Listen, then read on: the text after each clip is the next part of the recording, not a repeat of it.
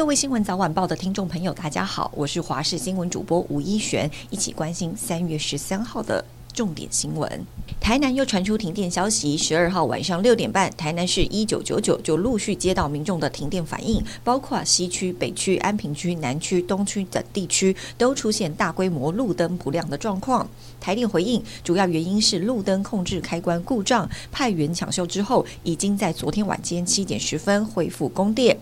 但市长黄伟哲还是不满，直问台电：明明二零二零年才耗资一点五三亿元改善运河变电所，怎么又跳电？还要台电管理阶层加油一点好吗？台电也说明，这起事故跟运河变电所设备改善工程是没有关系。对于第一时间向黄伟哲回报时没有说明清楚，造成黄伟哲的误解以及市民不便，一并澄清道歉。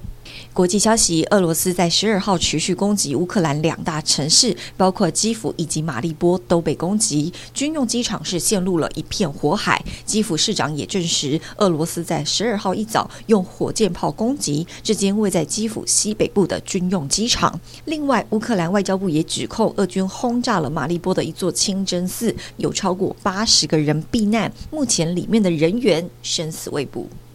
娱乐消息带您来看到艺人大 S 跟韩团酷龙成员具俊曄宣布结婚之后，前夫汪小菲时隔了四天，终于在微博祝福大 S 了。全文短短一百三十九个字，强调两个人是和平离婚，跟任何人没有关系，大家都开始新生活，也祝福大 S 幸福。而文章最后不忘向绯闻女友张颖颖道歉，透露他无端遭到诽谤，很抱歉，也让外界看到汪小菲和大 S 离婚后各自。迈向幸福人生。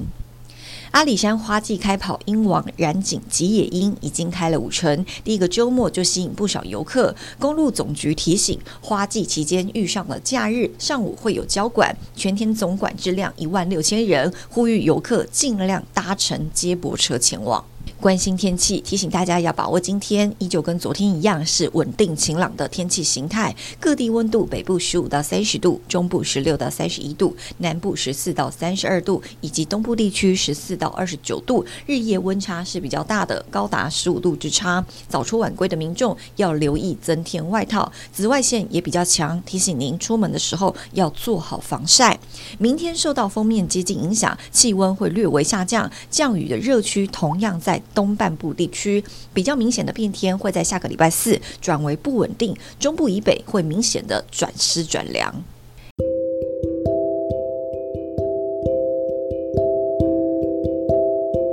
以上就是这一节新闻内容，非常感谢您的收听，我们下次再会。